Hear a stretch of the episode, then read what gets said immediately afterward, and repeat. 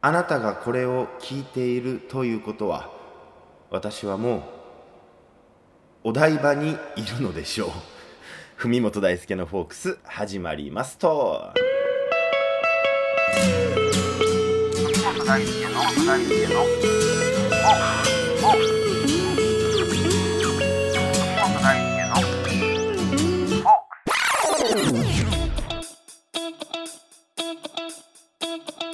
はいどうもよろしくお願いします。私神戸初平成のフォークシンガー文本大輔です、えー今回で第21回目の放送ということであの8月にも入りましてやっと梅雨も明けていよいよこれからね本格的な夏到来ですよね、えー東京では先週末今週末と、えー各所で花火大会が行われているとか、えいないとか、えねえーそうですかと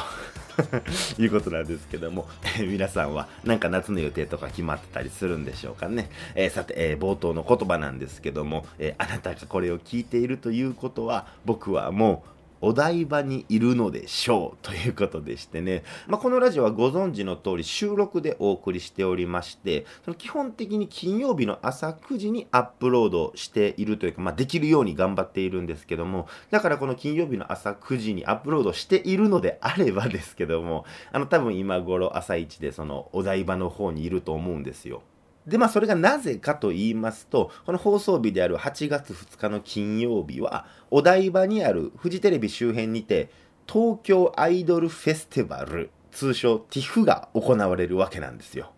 この TIFF っていうのは世界最大級のアイドルフェスと銘打ちまして2010年から開催されておるんですけども僕はこれまで20112012と、えー見に行っておりますが本当にその道端を普通にアイドルが歩いてたりするんで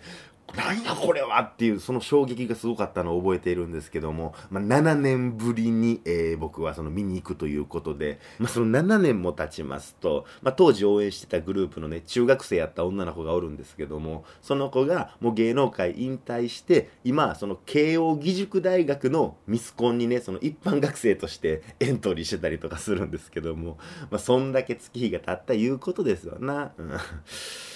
あの言うときますけど、あの、応援してた中学生とかそこらで引っかかってたらもう全然話進まないんで、まあ皆さん苦笑いで聞き流してくれたら、ええなって思うんですけど。で、その話を戻しまして、その今回の TIFF は金、土、日と3日間開催されておりまして、その出演グループがなんと214組ですよ。もうそこらのロックフェスなんかより全然多いですからね。で、まあそのお台場のフジテレビを中心にね、その各所でアイドルたちがライブをしておるわけなんですけども、まあやっぱね、先ほども言うた通り7年も経ちますと、その出演してるメンツもガラッと変わっておりまして、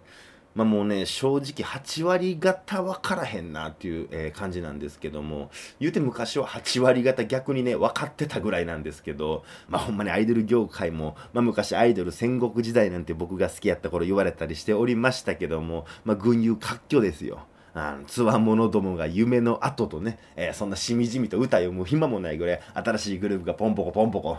生まれてきてるようなそんな感じなんですけども、まあその、なんで僕がそんな中でもっていう風に行くのかという、えーわけがありまして、その朝一のステージで、ももいろクローバー Z の佐々木彩香ちゃん、えーあーりんですな、そのあーりんのソロライブがあったり、あとね、その解散したんですけども、えー今回1日限りの復活ということで、アイドリングのライブが、えーその朝9時台にあーりんとアイドリングと続いてあるんですよ。まあ、あと言うても、その、この初日っていうのはハロプロ勢が結構大勢出たりするんで、まあ、それも楽しみではあるんですけども、まあ、言うてまえば、その、えー なんていうんですか、解雇。解雇中とか言われるのかな？解雇ですよ、ほんま。まあ、それこそ当時応援してたアーリンもそうですし、アイドリングもそうですよ。まあ、その子たちが出るから、まあ、懐かしみにと言いますか、見に行こうかなって、えー思っておりまして、もうね、新しいもんはもうえ、もうええです。まあ、人間ってこうやってそのどんどん新しいものに興味がなくなって次第になんか億劫になっていくんかなって自分でこう、えー実感それをしているんですけどもでねまあその一つ怖いのが、まあ、実際行った時にね僕がそのあの頃と同じ高揚感、えー興奮を味わうことができるのだろうかと。えー そんなことを思ったりしてなんかねめちゃくちゃ楽しみなんですけどもそこはなんかある意味ちょっと不安やなってなんかそんなことを思ったりして。だってさそれもし俺楽しめんかったらさ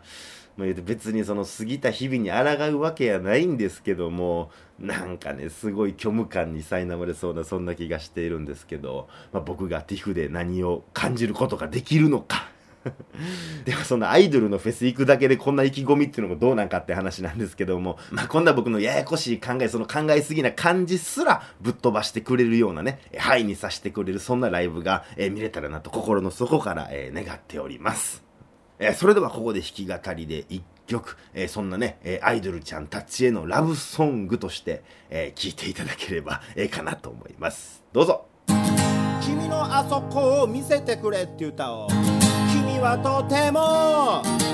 魅力的さ少なくとも僕にとってはもっと知ってみたいのさ。君のあそこを見せてくれ。おい。巷にあふれる。流行り歌。ならそんなことより実際のところ君のあそこを見せてくれ。何もかも脱ぎ捨ててプラチナダンスを踊ろう。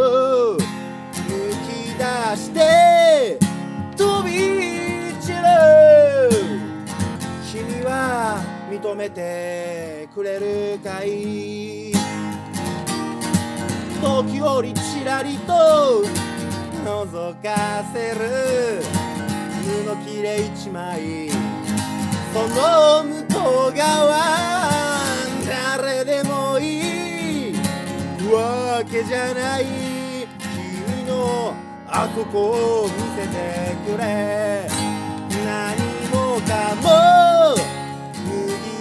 てて。プラチナダンスを踊ろう君も僕と同じこと思ってくれてたらいいな。君はとても魅力的さ。少なくとも僕にとってはもっと知ってみたいのさ君のあそこを見せてくれ。お愛だとか恋だとか夢だとか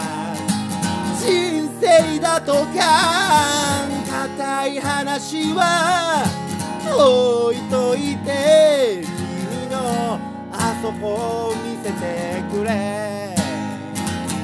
君のあそこを見せてくれ。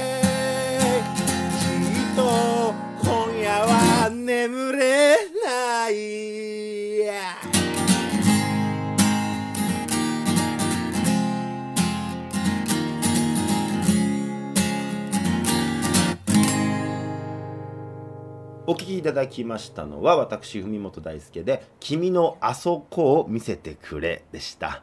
えー、20代前半ぐらいの曲ですかね。ライブでもよく歌ってた時期はあったんですけども最近はほんまめっきりということでね。まあ今回弾き語りでやってみますと何ていうのかな親戚の子と久々に会った感じというかなんか僕は僕でもちろんこう大きくなってというかおっさんになっていってるんですけどもそれと同じように久々に会った親戚の子が「おでかなってる」みたいな。あ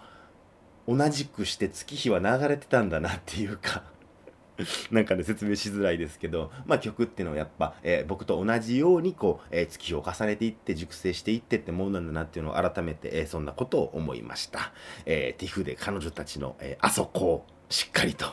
そう言うとなんかあれですけども、えー、あそこをしっかりと拝んでいきたいなと、えー、思っております。えー、文本大輔のフォークス、まだまだ続きます。